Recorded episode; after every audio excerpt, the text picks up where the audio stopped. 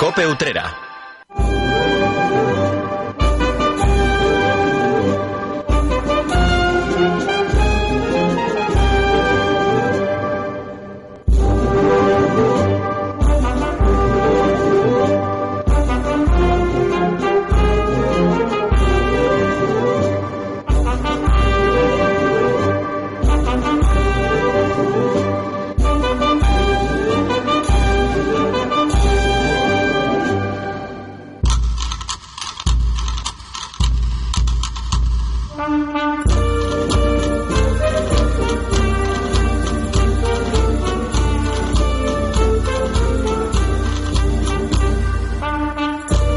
En esta última semana del último mes del año volvemos a encender la linterna cofrades. Por delante tenemos una hora de radio para abordar los temas que son de actualidad en el mundo de las hermandades, para analizarlos, para hacer balance de este 2022 que estamos a punto de finalizar, entre otros muchos contenidos.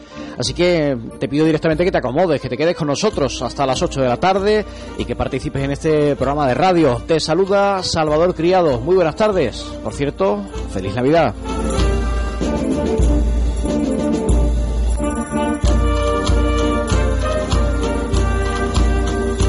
Una marcha profesional que tiene unos aires muy navideños y con esta hemos querido comenzar hoy. Cristóbal, muy buenas tardes. Muy buenas tardes, querido Salvador Criado. Muy buenas tardes a todos los que nos escuchan, incluso los que están vestidos todavía de Papá Noel. Sí, algunos, Alguno habrá, qued- ¿no? algunos quedarán todavía después de eh, esa noche del día 24 en la que regaron, misionando con C, las calles del centro de Utrera, jóvenes y jóvenes. Sí. Y no jóvenes y no tan jóvenes también, ¿no? Supongo que ya se habrán poco, duchado. de todo un y- poco.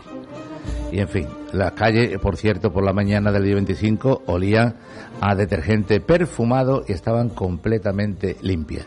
Eso es importante. Pero, desde luego, fue todo un despropósito.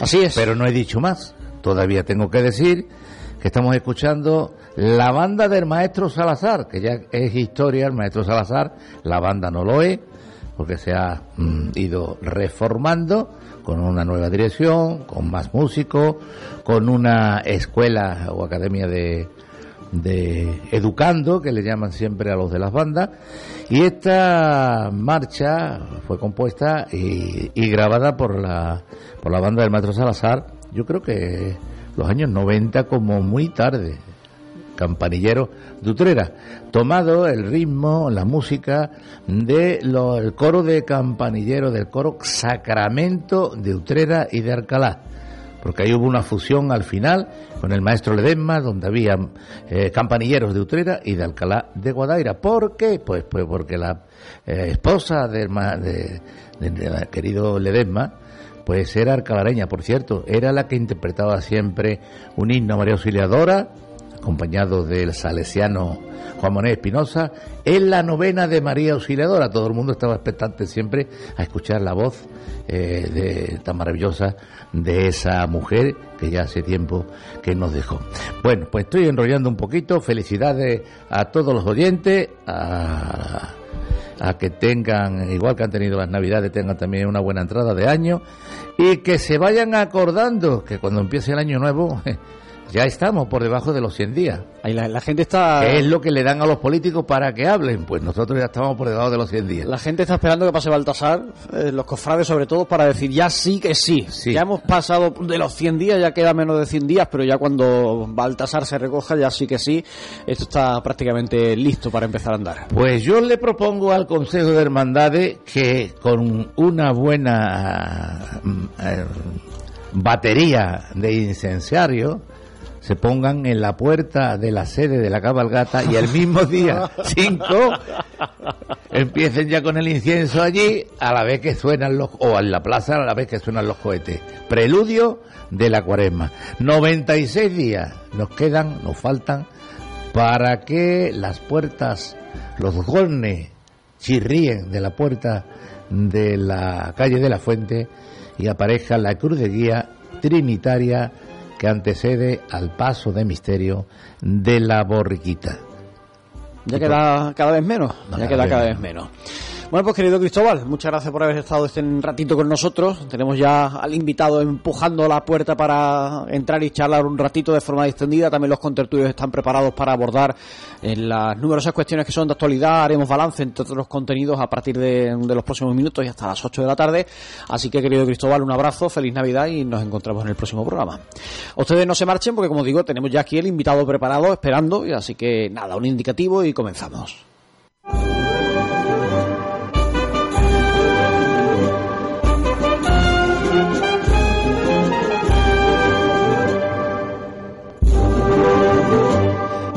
Y en la linterna cofrade hoy recibimos la visita de un paisano nuestro, muy conocido por todos ustedes. Ha colaborado además en varias temporadas en esta casa, en los programas cofrades de nuestra, de nuestra emisora. Y lo tenemos además en su calidad de, mm, en calidad de delegado diocesano de Pastoral Gitana. Él también es párroco de San Pío X de Sevilla y me estoy refiriendo a nuestro querido Plácido Díaz. Plácido, muy buenas tardes. Muy buenas tardes, Salvador. Muchas gracias por estar con nosotros en la tarde. Gracias a vosotros, pues, por llamarme de nuevo y estar aquí con vosotros. Oye, ¿qué tal las fiestas, estas navidades? Pues bien, bien, bastante trabajo porque la semana pasada tuvimos bastantes cosas en la parroquia con el tema de la entrega de cestas de Navidad, de alimentos, de bolsas y la verdad que se han entregado pues a, a muchísimas familias de la parroquia y la verdad que la semana pasada fue muy intensa. Después con los preparativos de la misa del gallo, de los días de Navidad, pero esta semana un poco más, más tranquila hasta la semana que viene que empecemos con los Reyes Magos. Bueno, siempre hay actividad. Siempre y, las, siempre. y las navidades son entre una cosa y otra, siempre tenemos la agenda llena de algo. Los días de, de fiestas, como se suele decir, es cuando más, más labores tenemos, Eso más sí trabajo tenemos. ¿no? Eso sí es verdad. Decía al comienzo que vienes en calidad de delegado diocesano de Pastoral Gitana. Y yo no sé si te esperabas ese nombramiento que conocíamos, creo que fue el pasado mes de junio. Pues mira, Lo digo porque al final el- los que te conocemos, los que te conocen, saben que, que tú siempre has estado muy vinculado con el ámbito de, de los gitanos, sobre todo de nuestro pueblo, aquí en la parroquia de Santiago, con el bando de los gitanos, pero yo no sé si, si esto te ha pillado de sorpresa o si, bueno, pues te lo podías mm, veni- ver venir de alguna manera. En parte yo he pensado siempre que, que tarde o temprano mm, o sea, me iba a tocar porque algunos compañeros míos, mm, algunos curas de la diócesis me lo decían, me dice, tiene todas las papeletas, porque bueno, mm, eh, mm, no hay ahora mismo pues algún sacerdote que tenga ese conocimiento, esa cercanía con, con el Eres el pueblo cura más gitano de la diócesis. con el pueblo gitano. Se puede decir que sí, creo yo, no lo sé. Pero es verdad que, que tenía pues todas las papeletas. Es verdad que el sacerdote que sustituyo en la delegación se ha llevado muchísimos años, eh, don Emilio Carderón, muy conocido en Sevilla y, y aquí en nuestro pueblo de Utrera. Eh, y es verdad que yo siempre desde, desde que tenía uso de razón he tenido vinculación ¿no? con, con el pueblo gitano a través de la hermandad de los gitanos de Utrera, a través de mi familia, eh, por vínculos de, afectivos también, ¿no? De amistad. Entonces, pues, eso lo saben, ¿no? Y yo me acuerdo que, que, que el obispo, pues, en algún momento me lo, me lo comentó el obispo actual, don José Ángel, hasta que ha llegado el momento porque el anterior sacerdote, don Emilio, pues se ha jubilado y claro, mm, es, es verdad que esa delegación quedaba pues un poco al descubierto y después de haberlo hablado mucho entre el, Consejo Episcopal, pues me llegó la propuesta y bueno, pues la verdad que, que acepté porque hacía falta, ¿no? También una labor en ese ámbito y más en Sevilla, que tan importante es lo que es la, la delegación de pastoral gitana. Eso te iba a preguntar yo, ¿de qué te encargas? ¿Cuál es el papel del delegado diocesano de Pastoral Gitana? ¿Cuál Pues es su mira, función? La, la misión, eh, o sea, la pastoral gitana eh, no es algo solamente de Sevilla, sino la propia conferencia episcopal tiene un departamento que, que trata el, el tema del pueblo gitano, que, que es el departamento de la pastoral gitana de la propia conferencia episcopal. Eh, es una realidad que en España pues está muy activa porque eh, a nivel de historia de, eh, siempre hemos tenido una gran vinculación con el pueblo gitano, siempre han estado presentes en nuestro territorio nacional. Eh, entonces, pues la delegación de Sevilla eh, que se creó en los años 70, pues principalmente lo que, lo que trata es, una pastoral social, que se llama, en la cual hay un sacerdote que se encarga pues de acoger, de escuchar, de atender las necesidades del pueblo gitano. Eh, son personas con una cultura, con una historia, eh, incluso con unos sentimientos religiosos que, un sacerdote tiene que, atender. El delegado es como, eh, como bien dice su nombre, es un delegado en nombre del obispo, nombre del obispo, en el cual pues intenta atender esas necesidades. Principalmente atenderlos, escucharlos, después atender las hermandades de, los gitanos, que, en la archidiócesis de Sevilla son cuatro, eh, con su propia idiosincrasia, pues también uno tiene que atender esa, esas necesidades y a esas hermandades, ¿no? Y después sensibilizar sensibilizar a los feligreses, a los cristianos de nuestra diócesis de la realidad de los gitanos. Eh, por desgracia, eh, aquí en nuestro pueblo no conocemos esa faceta, gracias a Dios, pero sigue habiendo mucha discriminación, muchas etiquetas, eh, muchos prejuicios con el pueblo gitano y el, sacerdote encargado de, de, esta misión tiene que sensibilizar a la población de que no hay gitanos buenos y gitanos malos, no, hay personas, personas ante todo. Lo mismo trata la delegación de inmigración cuando tratan a, los inmigrantes, ¿no? Entonces, eh, por desgracia, tenemos que quitar eso, esas etiquetas. Y bueno, pues mi labor es un poco ser un mediador entre el obispo y el pueblo gitano ante sus propias necesidades. Tú has hecho referencia a las cuatro hermandades que hay en la diócesis de Sevilla, hermandades de los gitanos, entre ellas la de la de Utrera. La existencia de las hermandades de los gitanos, yo no sé si ha hecho que muchos gitanos eh, se hayan acercado más a, la Iglesia católica cristiana y no a otro tipo de, creencias, ¿no? De cultos, ¿no? Claro, eso es una realidad que, que hay que admitir, ¿no? Las hermandades han sido un freno para que las iglesias cristianas evangélicas pues eh, no tengan esa afluencia de, de personas, ¿no? de, de etnia gitana, porque es verdad que, eh, que, las hermandades, por su propia idiosincrasia y por la religiosidad popular, en esos pueblos son bastante importantes. Puede ser Utrera, puede ser Écija, puede ser Lebrija, o puede ser incluso Sevilla, aunque en Sevilla hay varios sectores, varios barrios donde hay gran población gitana pero eh, son un freno también en ese sentido. Y, y hacen una gran labor, hacen una gran labor de evangelización, de cercanía con, con, su propia idiosincrasia, es que no, no son ni mejores ni peores, es que cada eh, hermandad tiene su idiosincrasia, los gitanos tienen ese sello, ese estilo, porque es la manera de, rezar de un pueblo, es la manera de expresarse de, de, un pueblo, y muchas veces haciendo autocrítica, porque la Iglesia Católica también ha hecho balance sobre su postura y sobre su papel ante el pueblo gitano, y es verdad que nosotros no hemos estado a la altura de las circunstancias. O sea, no hemos estado a la altura de lo que ellos muchas veces reclaman de su forma, de su estilo. Y, entonces, pues tenemos una labor importante, no solamente de las hermandades, sino de todos los fieles católicos que tienen una, sensibiliza, una sensibilización eh, por eh, estas circunstancias, ¿no? ¿Cómo han ido estos primeros meses, desde que se anunciaba a final de junio tu, tu nombramiento? Pues mira, ha ido bastante bien. Yo hasta septiembre no tomé posesión de lo que es el cargo de la delegación y, a partir de ahí ya em, empecé a trabajar con, bueno, visitando a las hermandades. He visitado a, las hermandades. Estamos trabajando en un, eh, en un proyecto con la Hermandad de los Gitanos de Sevilla que mm, permíteme que no te lo puedo decir, pero estamos trabajando en algo muy importante para el año que viene si Dios quiere, para octubre del año que viene, eh, donde la delegación pues está siendo un poco también la impulsora de, este proyecto, ¿no? Eh, que ya, ya sabréis.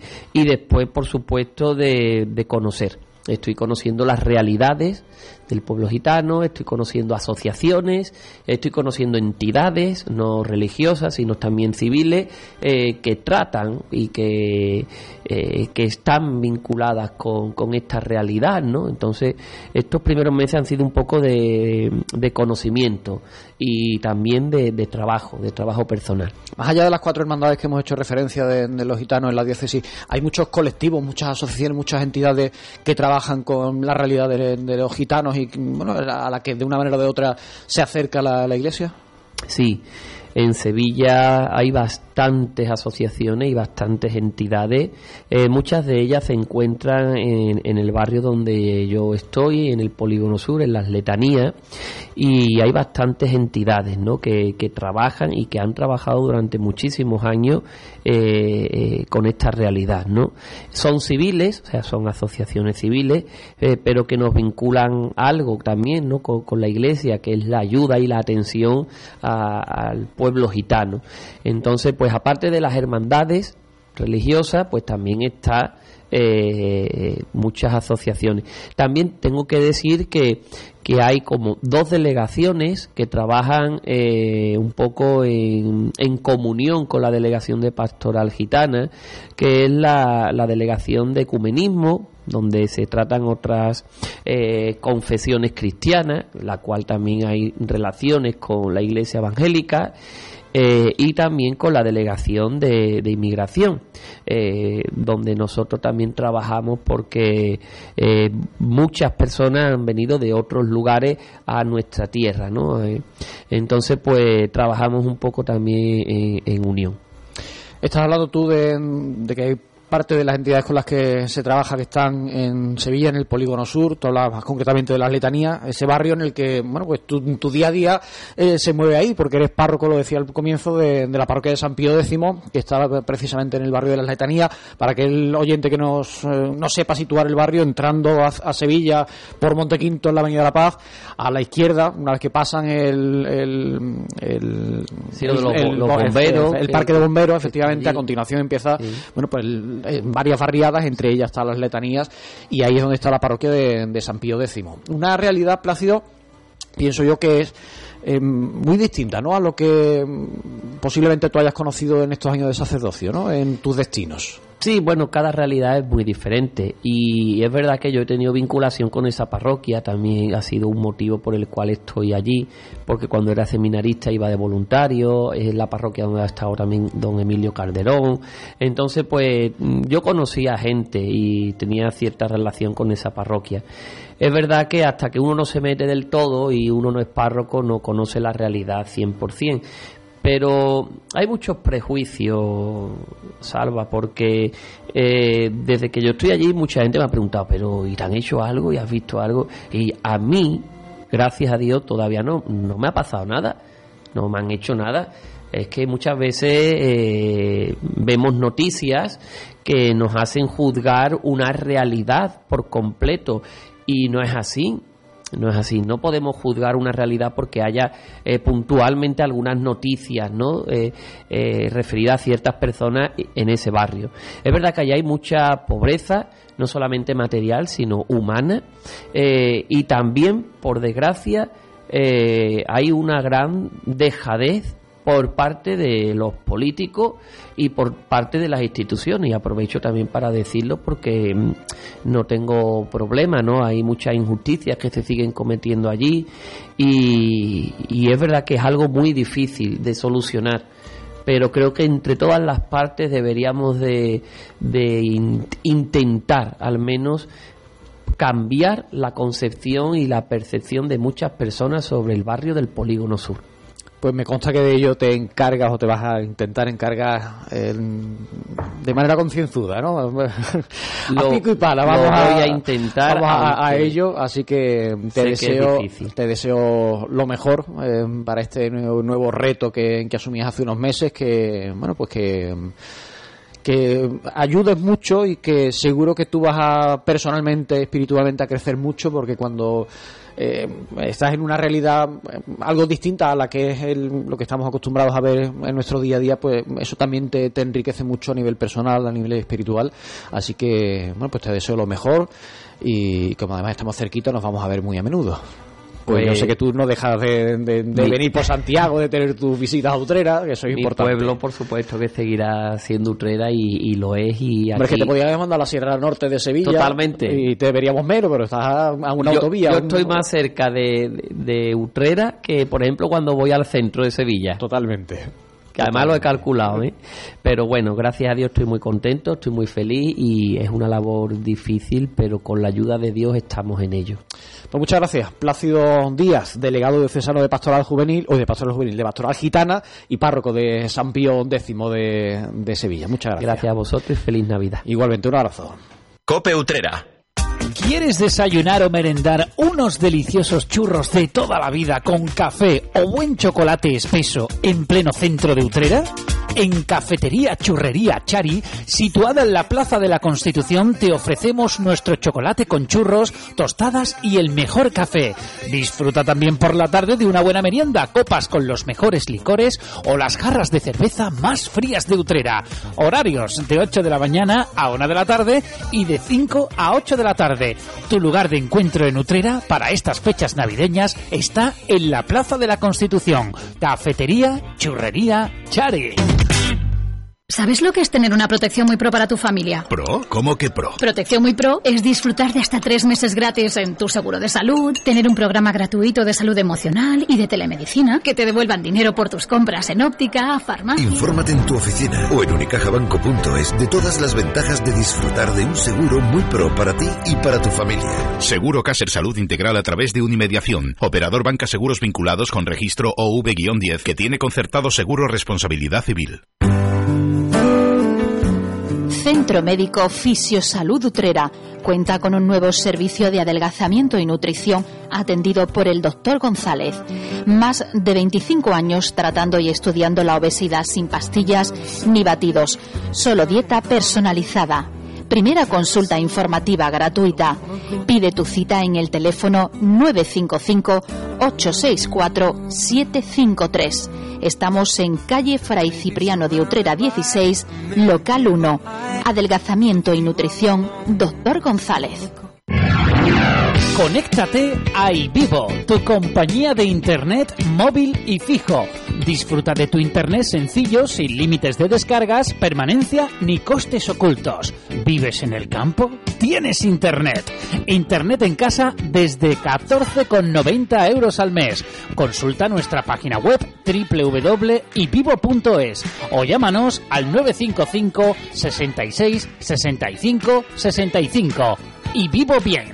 ¿Conectamos? En la antigua caseta municipal del recinto ferial de Utrera se encuentra Utrera Park. Pasa unas navidades con ambiente familiar en un parque de atracciones seguro. Pista de coches de choque para mayores y pista para niños. Camas elásticas, caseta multijuegos, el nuevo dragón vacilón, pesca de patos, pista americana, super goofy, regatas de barquitas y mucho más. Y en la plaza del Altozano el espectacular Tío Vivo Isabel patrocinado por el excelentísimo Ayuntamiento de Utrera. Todos los fines de semana actividades para los peques. Además, puedes disfrutar de nuestros buñuelos y algodón de azúcar. Hasta el 8 de enero, diviértete en Utrera Park, en la antigua caseta municipal del recinto ferial de Utrera. Utrera Park os desea felices fiestas. En Restaurante La Brasa disfruta de una gastronomía con productos de primera calidad regados con una amplia carta de vinos, pescados y mariscos de Sanlúcar, zamburiñas, carnes a la brasa de ternera gallega, cerdo ibérico y cordero, sin olvidar nuestro cochinillo lechal de Burgos. Disfruta de nuestra terraza y pregunta por nuestros menús para celebraciones. Ven y disfruta con nuestras tapitas. Estamos en Rubén Darío número 9, teléfono de reservas 954 86 0033. Restaurante La Brasa, desde 1979, garantizando calidad al mejor precio. Un día descubres que tienes humedades en techos, paredes, están por todas partes. ¿Qué puedes hacer? Llama a Murprotec. Llama, al 930 1130 o entra en murprotec.es. Si con las humedades te las tienes que ver, ¿qué puedes hacer? Llama a Murprotec. 930 1130. Murprotec. Cuidando tu hogar, cuidamos de ti. no es el típico anuncio, ni el típico nieto, ni por supuesto la típica abuela. Lo que pasa al final tampoco es nada típico, pero es algo que cada vez es más común y nos encanta que así sea.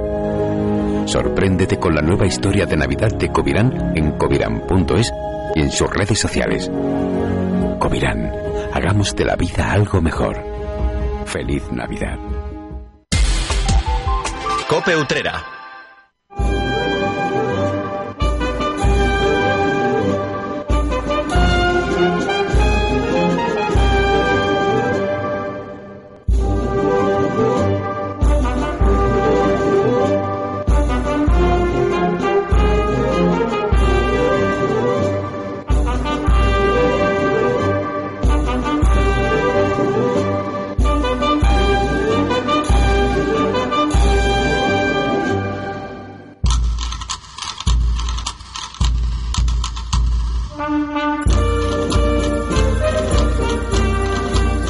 Las 7 y 26 minutos de la tarde, estamos en directo en el último programa de este año 2022 de la linterna Cofrade. Estamos pues con varios asuntos que vamos a poner encima de la mesa para comentar la actualidad, para hacer balance de todo lo que hemos vivido y para bueno, pues ver cuál es el horizonte que se nos avecina, que se nos presenta desde el punto de vista cofrade. Para ayudarnos a debatir, a analizar todo lo que vamos a, a comentar en los próximos minutos, tenemos con nosotros a Curro Martínez. Francisco Curro, buenas tardes. Buenas tardes, Salvador. Muchas gracias por estar con nosotros. Nada, Feliz Navidad. A vosotros y ya en- con ganas ya de, de volver.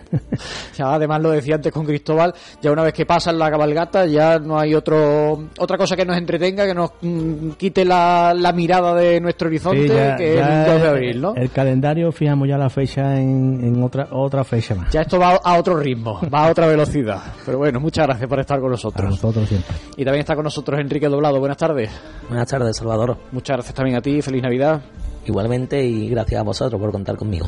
Y está a punto de llegar nuestro amigo José Ángel Fernández, que me ha dicho que está llegando, así que enseguida se sumará también a esta mesa de, tertulia, de análisis, en la que me gustaría comenzar quizás por una de las cuestiones que ha sido recientemente noticia, actualidad, desde el punto de vista cofrade Nutrera, y me refiero al, al divorcio, entre comillas, a la separación de la banda de cornetas y tambores de nuestro Padre Jesús Nazareno con respecto a la hermandad. Se presentaba oficialmente en la pasada cuaresma, con un concierto en la capilla de, de San Bartolomé, acompañaba la banda al Señor orando en el huerto y a Jesús Nazareno en la Semana Santa de este 2022, pero hace unos días se anunciaba eh, bueno, pues esa ruptura de, de los vínculos por parte de las dos entidades.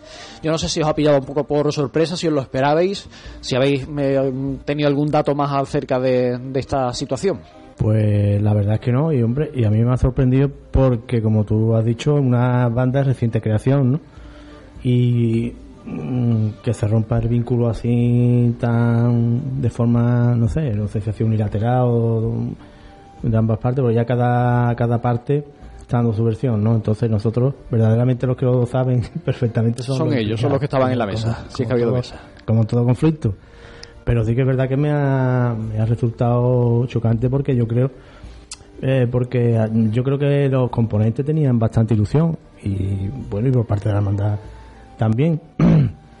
Así que no sé qué es lo que ha llevado a, a tanto la hermandad como a la dirección de la banda a, ya a llevar caminos distintos y separados Sí, evidentemente diferencias ha habido, porque si no, no estaríamos en esta sí, situación. seguro seguro Pero bueno, exactamente. mm, eh, quizás lo que más ha llamado la atención es que mm, La todo, premura- haya, todo haya terminado en tan poco tiempo. Claro, ¿no? la premura en el tiempo, que se creó con un proyecto como a largo plazo y bueno, pues de buenas a primeras se ha cortado radical.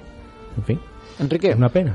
Yo estoy con Curro también porque realmente mm, una pena, porque viendo yo presencialmente el Viernes Santo veía con esa ilusión detrás de nuestro Padre Jesús Nazareno, como esa banda de cornetas y tambores mm, sonaba y llevaba los acordes musicales con tanto cariño hacia Jesús de la Vereda y, y ves esta ruptura así de buenas a primeras, pues te choca, la verdad. No sabemos el por qué ni tenemos ápice de, de a qué ha sido debido esta ruptura, pero bueno, que realmente eso está ahí y verdaderamente ellos son los que verdaderamente saben lo que, lo que ha sucedido. La banda continuará eh, por su camino en, en solidario como una banda de cornetas y tambores más con su con sus contratos, con sus actuaciones, con sus intervenciones. eh, eh, además, yo lo comentaba en su comunicado en distintos puntos de, de Andalucía. Y ya hemos conocido, además, eh, hace unas horas, que hay cambio musical en el seno de la Hermandad de Jesús Nazareno. Vamos a contemplar el próximo domingo de Ramos una forma distinta de caminar del paso de misterio de la oración en el huerto, que habitualmente procesiona con sones de cornetas y tambores y que, bueno, pues se acaba de anunciar que va a hacerlo con sones de agrupación musical, concretamente con la de los muchachos de consolación. Otro anuncio que yo no sé si os ha sorprendido también o no.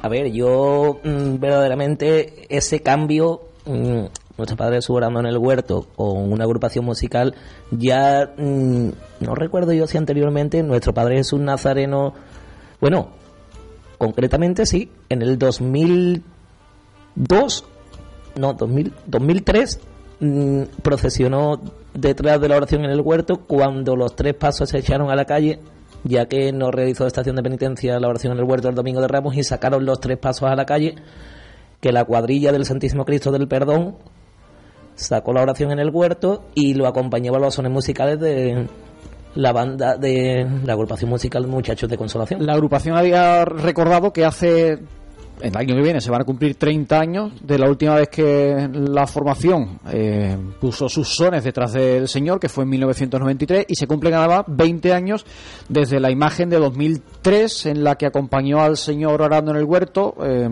desde poco antes de hacer su entrada en carrera oficial, según Sí, cuenta sí, anteriormente, claro, salió, salió, porque yo tengo una anécdota de ese día que recuerdo perfectamente. Yo salí, ¿te acuerdas de eso, Paco?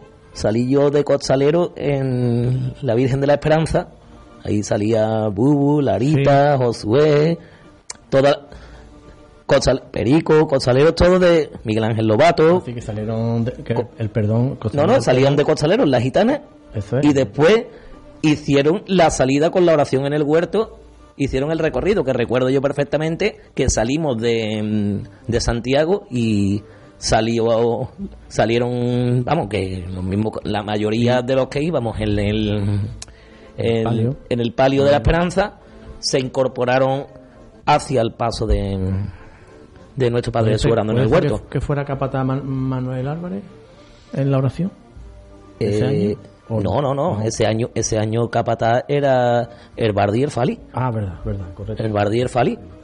Eran los capataces, claro que de hecho, que de hecho eran los capataces de, del Santísimo Cristo del Perdón y acompañaron ese día a, a nuestro Padre orando en el huerto, que efectivamente, como has dicho antes, la, los sones de la banda de, de la agrupación musical, Muchachos de Consolación, acompañaron desde carrera oficial hacia la recogida al, al caminar. Sí, en este caso estamos hablando de algo puntual, extraordinario. Entiendo que con el nuevo acuerdo que ha alcanzado la hermandad con la agrupación de los muchachos de consolación, la intención es que ese cambio de estilo musical se mantenga en el tiempo, que no sea algo... eh, Sí, sí, que no sea algo esporádico ni, ni nada, ni, ni puntual en este momento. Es decir, yo no sé tampoco por el tiempo que han firmado el contrato, pero yo creo que, hombre, también hay que ver que yo recuerdo, ahora que estás diciendo eso, yo recuerdo, como tú bien has dicho, en, el, en 1993, ya era pequeño, pero hay un vídeo de Semana Santa donde aparece la oración en el huerto con la banda de, de muchachos de constelación. Bueno, pues veremos cómo camina de esa forma distinta que, que lo hace también con el acompañamiento de la, de la agrupación de los muchachos de consolación. Por cierto, hablábamos antes de, de lo poco que nos queda ya para el domingo de Ramos, aunque estemos en plena en plenas Navidades. Ya hemos pasado esa barrera psicológica de los 100 días, ya estamos...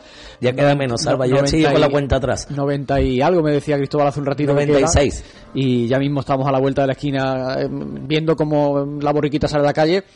De hecho, ya hay igualadas que se están anunciando en Utrera. Yo no sé si somos muy artibles hablando de, de- de estas cosas en Navidad. Eso es lo que no sé si habéis visto ya las convocatorias. antes de comenzar el programa, de que ya, ya comentando como ha dicho él, que tenía ya ganas, digo, pues yo creo que el viernes 13 eh, hay ya un par de igualadas aquí en Utrera. Y el domingo 15 también. Así que esto se está acelerando de una forma que vamos a estar recogiendo caramelo y, igualando. Pero una igualada el 13 de enero, teniendo en cuenta que la Semana Santa es el 12 de abril, es como muy tempranera toda.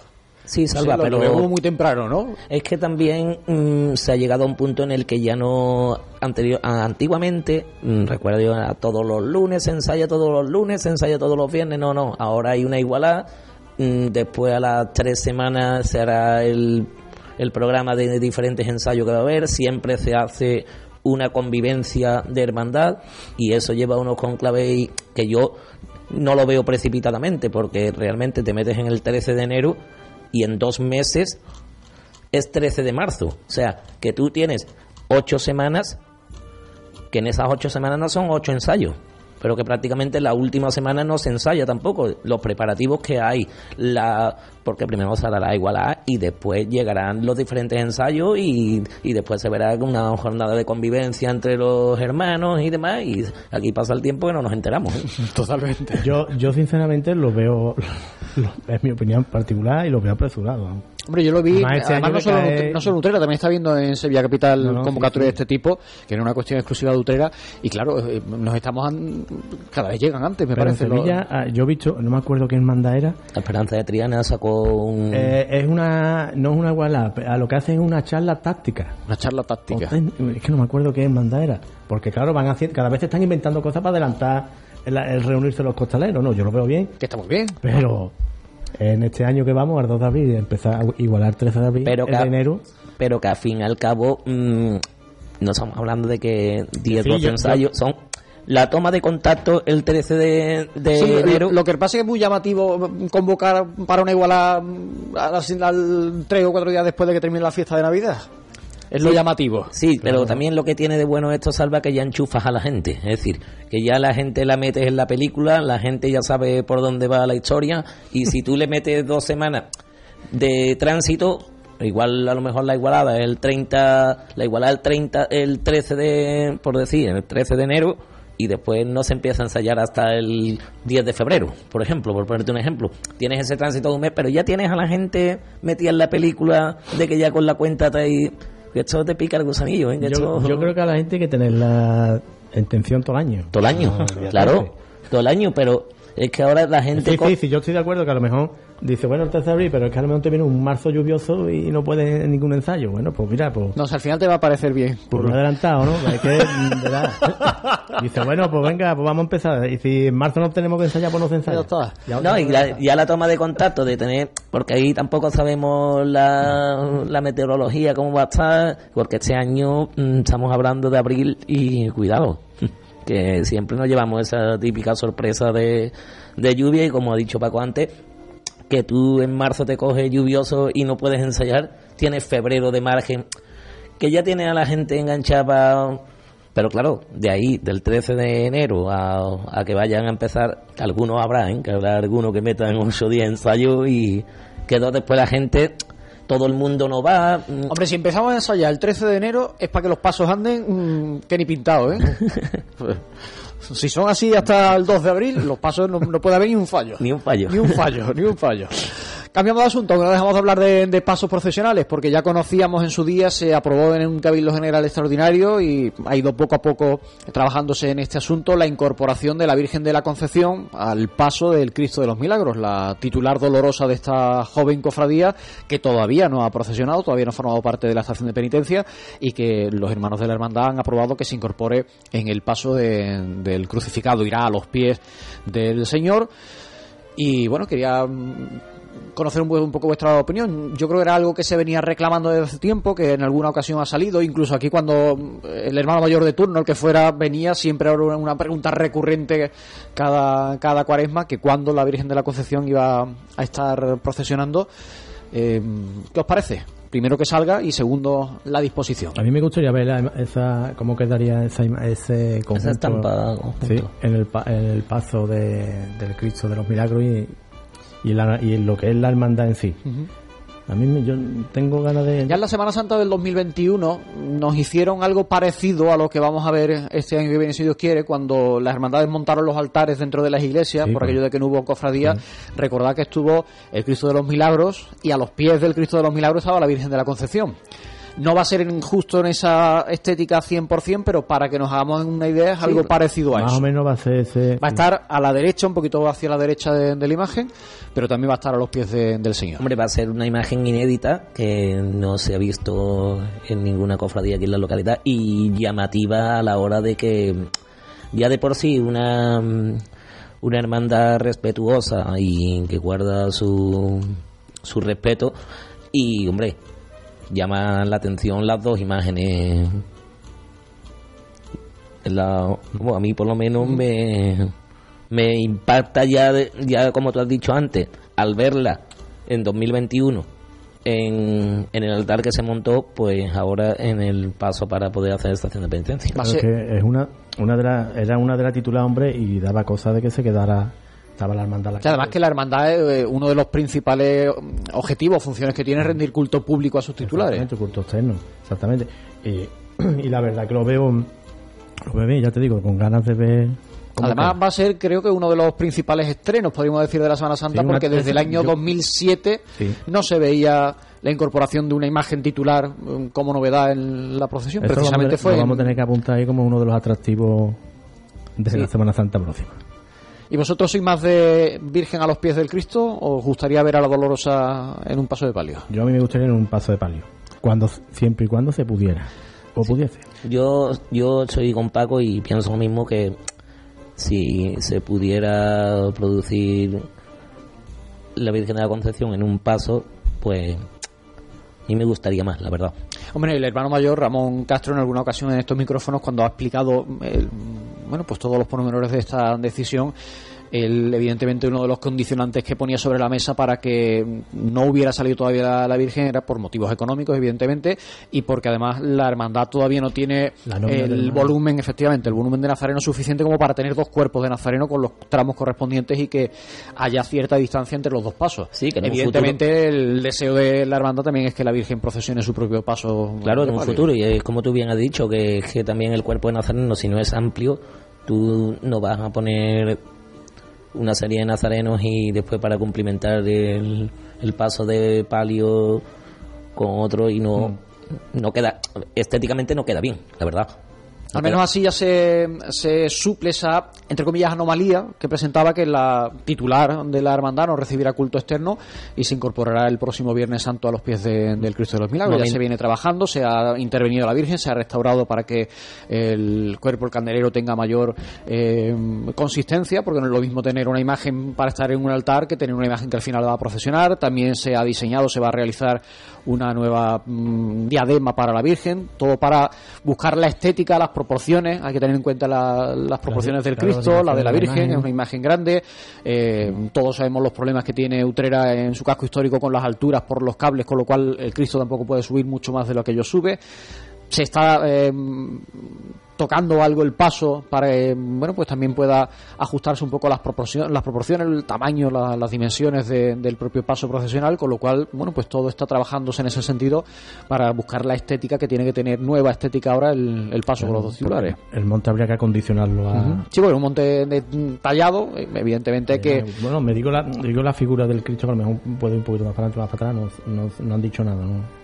Eh, sé que la intención es subir ligeramente el Cristo, para lo cual habrá que tocar algo de la parte superior de, de la cruz, pero claro, tampoco puede subir mucho más por lo que estamos diciendo, porque al final eh, los cables están a la altura a la que están en el Sí, claro, y además el espacio que haya entre entre el Cristo y la Virgen, que es más o menos se note la... me explico bien, ¿no? Sí, que haya una estética, Sí, que no una proporción que, que... que no se tape, que no se solape claro. una imagen con otra. Eso es- por ejemplo, no sé, o eso- la y eso en parte es complicado también, claro, porque viendo tú, porque ya después viene mm, la crítica. Hay que ver que he hecho delante, que si se puede, que si no se puede, que hay que por qué ha puesto esto aquí, que lo ponga uno. Pero no es la primera dolorosa que sale a los pies de un crucificado aquí en Utrera. No, no.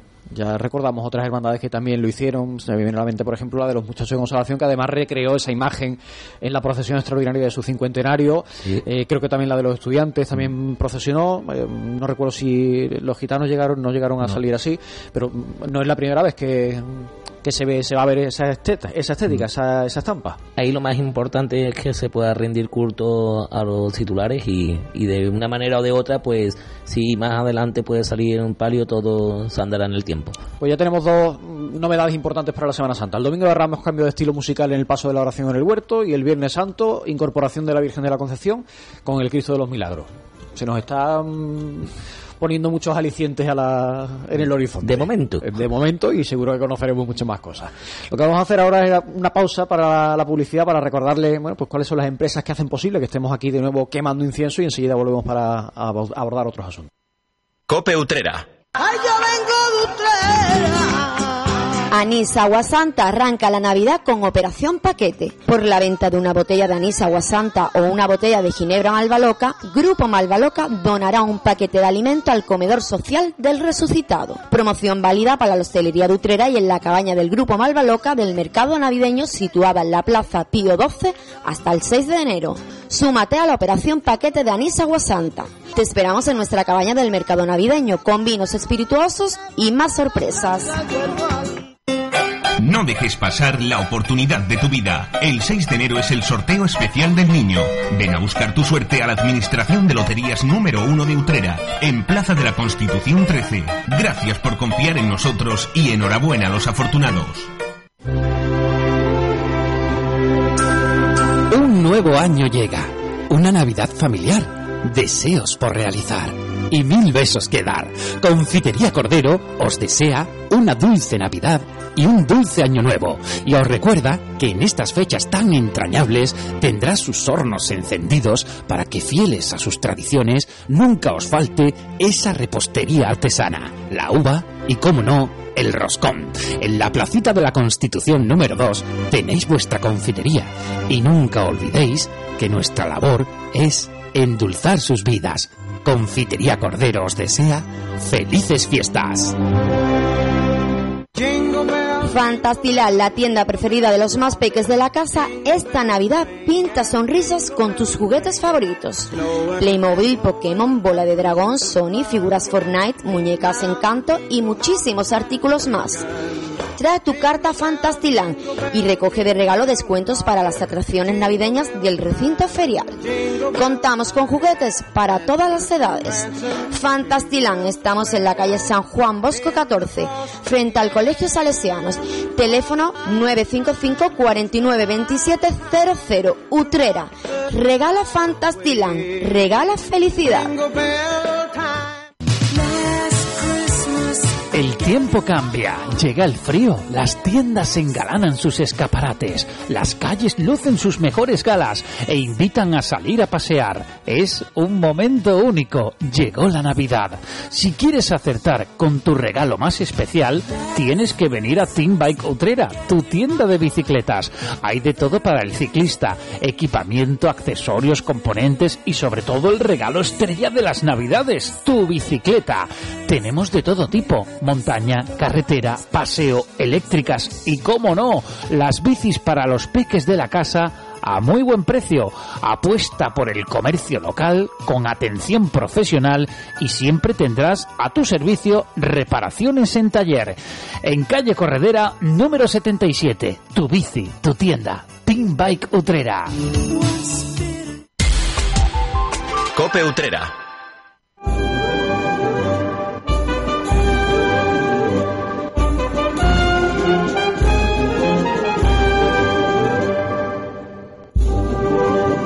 7 y 48 minutos de la tarde, estamos en la linterna Cofrade con Curro Martínez, con Enrique Noblado, y él me había prometido que llegaba y aquí lo tengo. José Ángel Fernández, buenas tardes. Buenas tardes y feliz Navidad a todo el mundo y Igualmente. perdona el retraso. Nada. Aquí, como te he dicho, off the record, somos tontos de capirote, tontos de nacimiento, tontos de lotería y me entretenía Que, más de que tus cuenta. fans te paran, ¿no? Tu- tus seguidores, tus fans te han parado por la calle y te Sí, han claro, reclamado. Unos pocos de autógrafos. Me alegro de escucharte. Que además he aprovechado que estás de vacaciones, digo, vamos a aprovechar que ahora puede venir por aquí este hombre y puede echar un ratito con nosotros, que la, la tarea docente te lo permite. Sí, Así hombre, que me este- alegro tenerte por aquí. Este año los martes me pilla mal, pero bueno. Bueno. Amenazo con volver Ya en la habrá, habrá posibilidad de eso, de reestructurar la agenda y, y seguro que algún hueco eh, tendremos para tenerte por aquí. ¿Quieres apuntar algo sobre lo que hemos estado hablando? No Pues- sé si estás al tanto. Hemos estado hablando de esa venido- separación banda, hermandad de Jesús Nazareno y la incorporación que hemos conocido también de la agrupación de los muchachos de consolación el Domingo de Ramos. Sí. Y hemos hablado de las igualadas de los cuadres en Utrera, cómo se van anunciando con muy pronta fecha después Sí. de, de Semana Santa y la incorporación de la Virgen de la Concepción al paso del Cristo de los Mm. Milagros.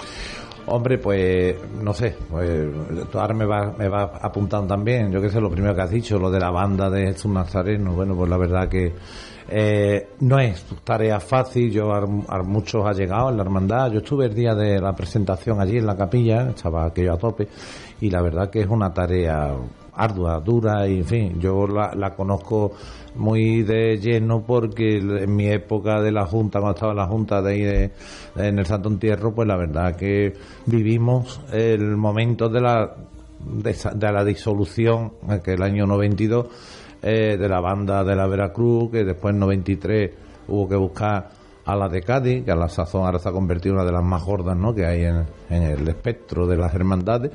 Y la verdad que aquellos años se pasa muy mal, ¿no? Montar, montar, en fin, eh, buscar al personal, el dinero, la, la verdad que es una tarea muy compleja. Yo, en fin, lo siento mucho porque, bueno, perder un, algo en el patrimonio de la Semana Santa, que sea una banda, la verdad que es una pena. No la banda no desaparece, afortunadamente sigue, sigue su Ya, camino, pero bueno, sí, no pero sigue en el no- seno no- de la hermandad. No, no está en el patrimonio de la hermandad, que es lo que yo me refería. Bueno, eso ya es, es lo mismo, ¿no? La historia se repite de aquel año 92. Después, por la parte que también me toca, me corresponde, que habéis estado comentando, lo de la, incorporación del paso al, al paso de la Virgen de la Concepción, pues yo, verá, no tengo reparo en decirlo. Me preguntaron los de la Junta antes de hacerlo público, ¿qué te parece? Digo, mal. ¿Mal por qué? Digo, porque ya llevamos 14 o 15 años de retraso. lo podíamos haber hecho el primer año. Eso lo hemos comentado nosotros antes, que era algo que, bueno, que se venía reclamando desde hace mucho tiempo y que de cuaresma tras cuaresma, cuando llegaba el hermano mayor Claro. de turno, el que estuviera mm, en ese momento, se le preguntaba por la Virgen de la Concepción. Sí, claro, Salvador, es que el tema... Entonces, claro, al final todo cuesta dinero y, y quieres hacer, evidentemente, algo digno para. El tema es muy fácil. Todo, el mundo sabe cómo nace la hermandad. Que la hermandad nace, pues bueno, de una, de, de una, una vez recuperado el Cristo. Yo lo he dicho muchas veces, pero no está mal.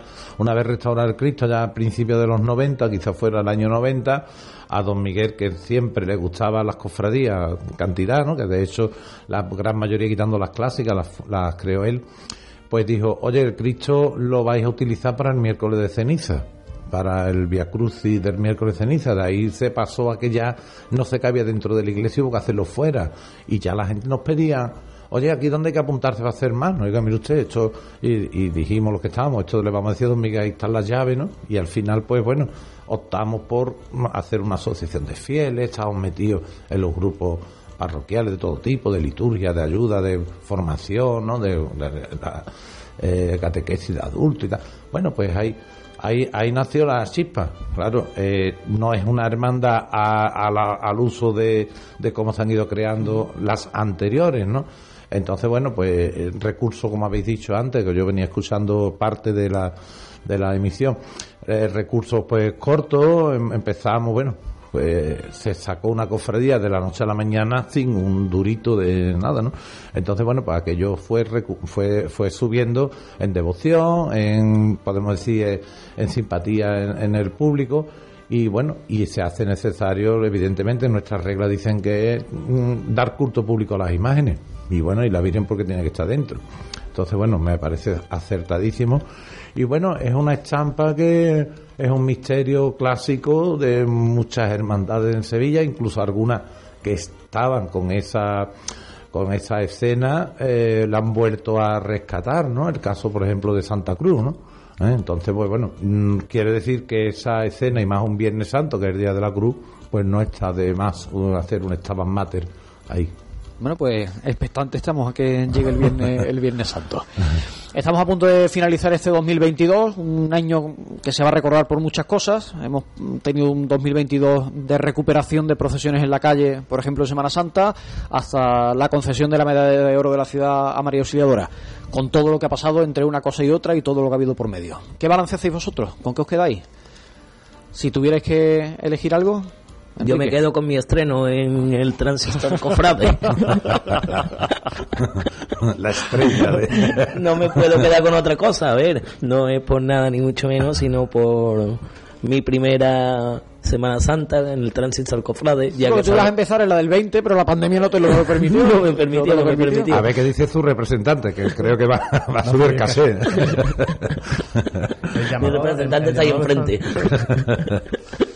La verdad que yo he disfrutado mucho y es que con otro momento mm, me puedo quedar con la salida extraordinaria de María Auxiliadora. Es que mm, para mí han sido los dos momentos más claves del 2022, porque lo de la medalla de oro, la afluencia de público, porque es que la gente que tiene ganas es que estábamos hablando antes que una iguala el 13 de enero, pero que es que la gente Sí. tiene ganas. De, de Semana Santa. Oye, aparte- claro, pero que Y de cofradías en la calle. la gente, es que este año hemos visto una Semana Santa de las que yo no vivía con tanto público en la calle. Claro, es que está diciendo Salvador que el balance, claro, el balance es muy positivo en el sentido de que la Semana Santa no se pierde. O sea, está muy claro que a pesar de que hemos tenido dos años de parón, pues se ha retomado con más energía si cabe, con más fuerza renovada y también con gente más maleducada, que esto hay que decirlo, ¿no? Que en fin, que las avalanchas siempre traen estas cosas. Y la verdad que, bueno, el sentir de volver otra vez a la normalidad, ¿no? Esa es la palabra, por lo menos ahí resumiría yo de todo esto. Sí, yo coincido con. Yo coincido con Ángel. Eh, yo creo que ha, ha habido, eh, como tú bien apuntado antes, ha habido actos como, por ejemplo, la medalla la, la, la, mm, medalla de Utrera y la solidaridad de la Virgen María Auxiliadora, pero yo creo que lo importante de verdad y lo que es el, el saltito ese, el volver otra vez a 2019 y que Ujú. fuera eh, olvidar estos dos años que pasado, hemos pasado y retomar de nuevo a, a la Semana Santa, que tuvimos que hacer ahí un paréntesis de forma obligada. Y lo mejor de, la- de este año es volver a tener nuestro calendario cofrade normal. La normalidad, claro. Normalidad, con una cuaresma llena de actos y de actividades, con los pasos en la calle, la, el mes mariano de mayo, el, el eucarístico, la Virgen del Rocío, en fin. Yo creo que para mí lo más importante ha sido eso, lo que apunta antes, o sea, la vuelta a lo que era la normalidad en el ámbito cofrade. Y por supuesto en el ámbito también del resto de, Además, de la se ha enriquecido eh, las cofradías, las procesiones en la calle. Hemos descubierto cosas durante estos dos años. Claro, y que, la, y, que la, y que la gente también se, se aglutina para cualquier evento, cualquier cosa, y como bien decimos, la cuaresma, mm, ya antes de la cuaresma ya estaba la gente expectante, que después de dos años ya estaba la gente con esa incertidumbre de mm, a ver de qué más. Y Salvador lo decía el domingo de Ramos, que la capilla de, de la Trinidad es que parecía que estabas en un sueño. en un sueño, porque eso después de dos años, esto es verdad. Había ganas de volver a encontrarnos con la calle, a vivir en la calle, además un año, y no- alguien lo ha comentado, lo ha, eh, se ha referido así como muy de pasada, ha sido un 2022 repleto de actos que hemos tenido sobredosis cofrade en algunos momentos. Sí, este sí, otoño sí. ha sido, como no se recuerda, hace mucho tiempo un otoño eh, en Utrera, ¿eh? Entre actos, salidas extraordinarias, más procesiones, más actos, Sí, así hombre, que...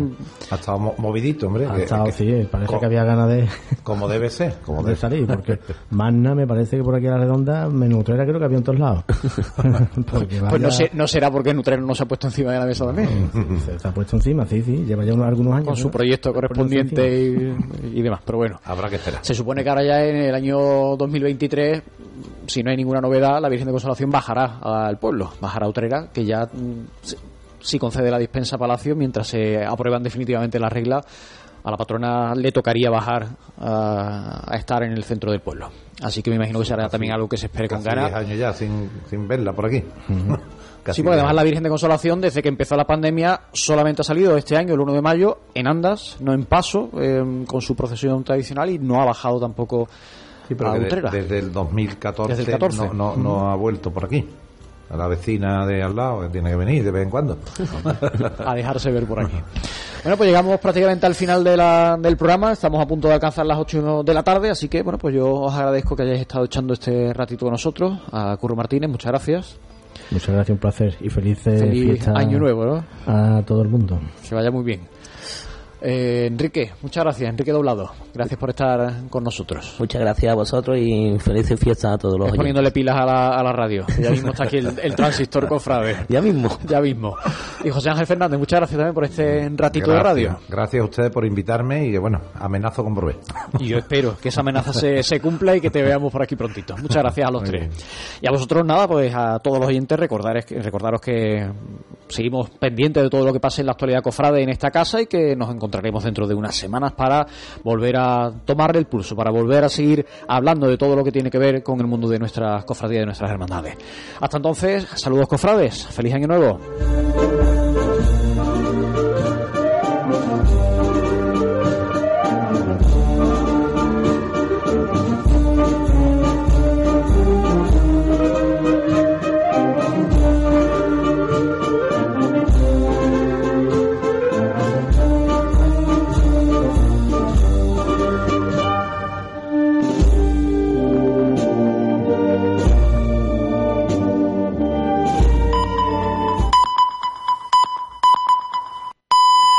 Son las 8, las 7 en Canarias. Hola, soy Susana y tengo 54 años. Soy de Madrid y trabajo como empleada de banca. Esta es una buena hora para escuchar la radio. ¿Qué digo? La mejor hora para escuchar la radio. Aquí, en la linterna con Ángel Espósito. Última hora en la linterna. Expósito. Cope, estar informado. Pues sinceramente no parece que estemos a 27 de diciembre. Esta semana entre Nochebuena y Nochevieja, entre Navidad y Año Nuevo, suele ser tranquila. Hay mucha gente de vacaciones, mucha gente medio despistada, pero este martes están ocurriendo muchas cosas que nos van a afectar directamente. Unas nos tocan al bolsillo y otra a nuestro sistema judicial. Por un lado, te cuento que el Gobierno ha aprobado un nuevo paquete de medidas económicas para reducir la inflación. Y por otro, el Consejo General del Poder Judicial ha desbloqueado la renovación del Constitucional. Vamos a empezar por las cuestiones económicas que al final todos estamos pendientes del euro. Con una inflación disparada, el gobierno de Sánchez ha fijado su prioridad en reducirla. Durante la pandemia ya se aprobaron paquetes de medidas para tratar de ayudar a aquellos que se vieron afectados por las consecuencias económicas del COVID. ¿Te acuerdas de los famosos ERTES, no? Bueno, luego después llegó la subida de los carburantes y del precio de la energía, que comenzó a disparar la inflación, llegando, no sé si te acuerdas, hasta casi el 11%. Ahí el gobierno comenzó a aplicar una serie de bonificaciones. Esas medidas dejaban de tener efecto el sábado 31 de diciembre. ¿Qué ha hecho el Ejecutivo? Bueno, pues ha aplicado un nuevo paquete de bonificaciones y subvenciones. Pedro Sánchez ha comparecido para anunciar las medidas que su gobierno va a aplicar a partir del sábado, con el nuevo año. La cosa queda más o menos así. Te voy a hacer una pequeña guía para no perdernos. En lo referente a los alimentos. Bueno, aquí, en primer lugar, se va a rebajar el IVA de alguno de ellos. Hay que aclarar alguna cosa. Ahora tenemos tres categorías de IVA que graba diferentes grupos de alimentos. Los zumos, las bebidas refrescantes, las bebidas alcohólicas tributan al 21%. Las carnes y los pescados al 10%. Pan, harinas, leche, queso, huevos, frutas, los alimentos básicos, bueno, pues tributan al tipo reducido del 4%. ¿Cómo va a quedar ahora? Pues te cuento. El IVA para los alimentos de primera necesidad, pan, harinas, leche, queso, huevos, fruta, pasa del 4% al cero. Se quedan sin IVA. Además va a haber una bajada del IVA del 10 al 5% para aceites y pasta. Esto afecta a todos, sea cual sea tu nivel de renta.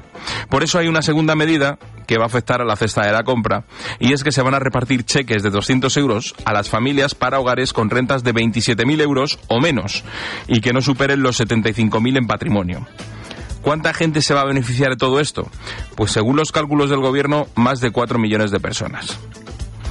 Y en lo referente a los alimentos también se han aprobado ayudas de 300 millones eh, para los agricultores, ayudas directas para compensar así el aumento de los costes por el encarecimiento de los fertilizantes, que es otro problema que están teniendo. Este nuevo paquete de medidas que se ha aprobado hoy también afecta al transporte. Aquí hay que diferenciar dos cuestiones. Primero, los carburantes. El titular se retira la bonificación generalizada de 20 céntimos a los combustibles. Eso sí, se mantiene solo para el transporte profesional por carretera, para agricultores, para navieras y para pescadores. La novedad también es que ese descuento de 20 céntimos por litro se les va a abonar al final de cada mes. Y en segundo lugar, si hablamos de transporte, hay que decir que se mantiene el 30% de subvención al transporte urbano e interurbano. Eso sí, aquí hay una condición. Y es que el resto de administraciones implicadas, fundamentalmente las comunidades autónomas, se comprometan a poner un 20% adicional. También hay novedades sobre alquileres. Se ha acordado congelar el precio de los alquileres para aquellos contratos que se renueven durante seis meses hasta el 30 de junio de 2023. A esto hay que sumar una prórroga durante todo el año que viene de la limitación del 2% en esa actualización anual de alquileres. Además, también hay una prórroga de seis meses en la suspensión de los desahucios para los hogares vulnerables. Se prohíbe durante todo el 2023 el corte de suministros esenciales y se mantiene el incremento del 15% del ingreso mínimo vital y de las pensiones no contributivas. Por todo lo que te he dicho, el presidente ha hecho cuentas y lo cifra en 10.000 millones de euros. Por eso, ha aprovechado para sacar pecho sobre su gestión. El resultado de esta respuesta progresista a las sucesivas crisis de una extraordinaria envergadura como es la pandemia y también ahora la guerra es que hoy España ha recuperado en tan solo dos años los niveles previos de empleo que tenía antes de la pandemia y que tengamos niveles de desigualdad semejantes a los que sufríamos antes de la pandemia. Todo lo que sea que una factura baje es positivo. Vamos a pagar menos, no vamos a llegar tan apurados a fin de mes pero los expertos lo que dicen es que estas bonificaciones, si se mantienen, no van a ayudar a rebajar la inflación, que es el objetivo. La inflación va a bajar, pero va a tardar más en hacerlo, ya que estas medidas la van a contener solo durante un tiempo, un periodo corto, y cuando se retiren, el precio volverá a subir. Esto era lo que esperábamos contarte hoy, que se aprobara este nuevo paquete de medidas. De hecho, en las últimas horas ya íbamos contando por dónde iba la cosa. Pero resulta que a media tarde ha llegado la sorpresa. Hoy se reunía el Pleno del Consejo General del Poder Judicial para intentar otra vez elegir a los dos magistrados que les corresponden para formar parte del Tribunal Constitucional lo tendrían que haber hecho en junio, que era cuando había que renovarlo, pero las posiciones de unos y otros eran inamovibles. Los conservadores daban unos nombres, los progresistas otros, y no había manera de llegar a un acuerdo. El gobierno ya había elegido a sus dos magistrados ante el Constitucional, el exministro Juan Carlos Campo y a Laura Díez, pero faltaban los dos nombres del Consejo General del Poder Judicial. Así las cosas, la renovación del alto tribunal permanecía bloqueada. Anoche alguien que sabe mucho de estas cuestiones me dijo que no esperara nada del pleno de hoy, que las posiciones seguían enquistadas. Pero esta mañana esa misma persona me mandaba un mensajito y me decía que atento que podía haber acuerdo. Y así ha sido. El Consejo General del Poder Judicial ha elegido este martes por unanimidad a sus dos magistrados para el Constitucional. Se trata del conservador César Tolosa y de la progresista María Luisa Segoviano. Han sido elegidos por unanimidad, con los votos de los diez vocales del sector conservador y los ocho del progresista. Por lo que hemos sabido, en el momento de la votación, algunos vocales progresistas han manifestado que renunciaban al candidato que habían propuesto, el magistrado José Manuel Vandrés, por sentido institucional. La pregunta es, ¿por qué ha habido acuerdo hoy y desde junio no? Pues te voy a ser sincero, realmente no lo sabemos. Tal vez porque se haya querido cerrar una crisis institucional que afectaba de lleno al alto tribunal, porque tal vez los magistrados se hayan dado cuenta de que no, no tenían otra cosa que hacer y tenían que mover ficha, que estaban generando un grave problema. El hecho es que el consenso llega tres días después de que Felipe VI advirtiera de la erosión de las instituciones y sobre todo que de fondo exista la amenaza de un cambio en el sistema de elección. Así las cosas, la renovación del Constitucional se desbloquea y cerramos una crisis enquistada que estaba teniendo consecuencias graves en nuestro sistema jurídico.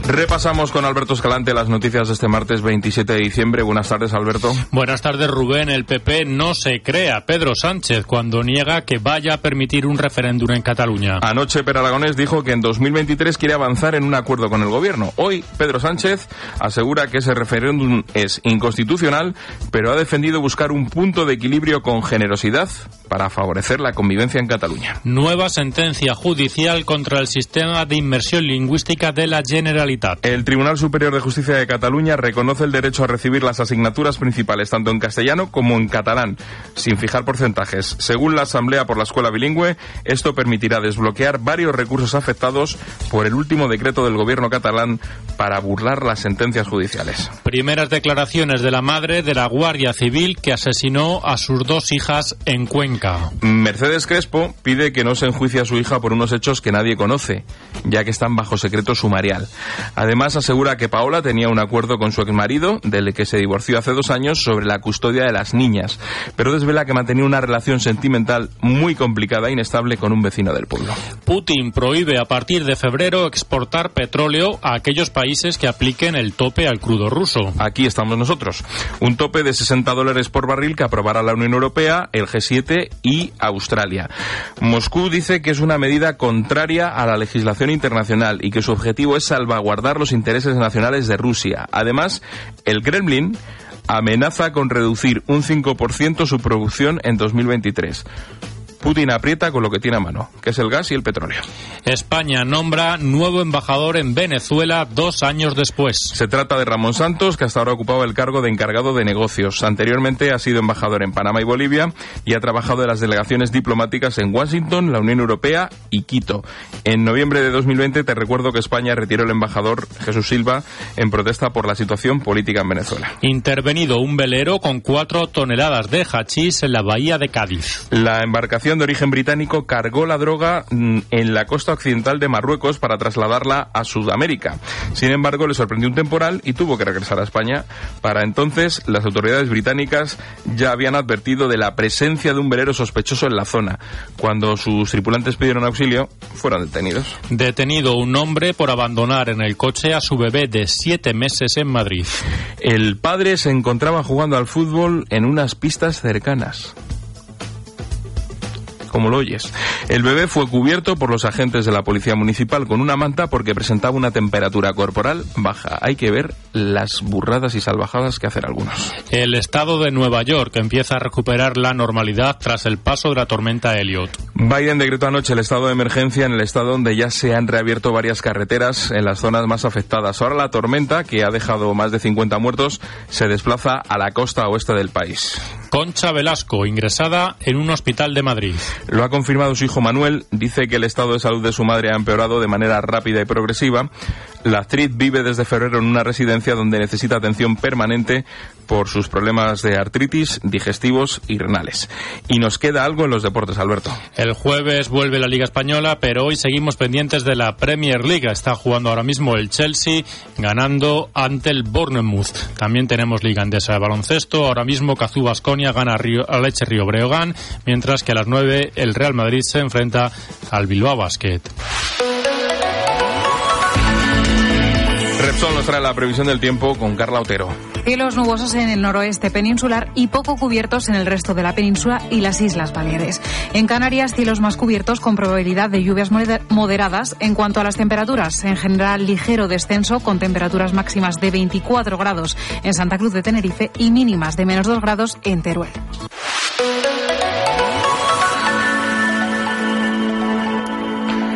Hoy vamos a poner el foco en la salud. Escuchas la linterna. Con Expósito. Cope, estar informado.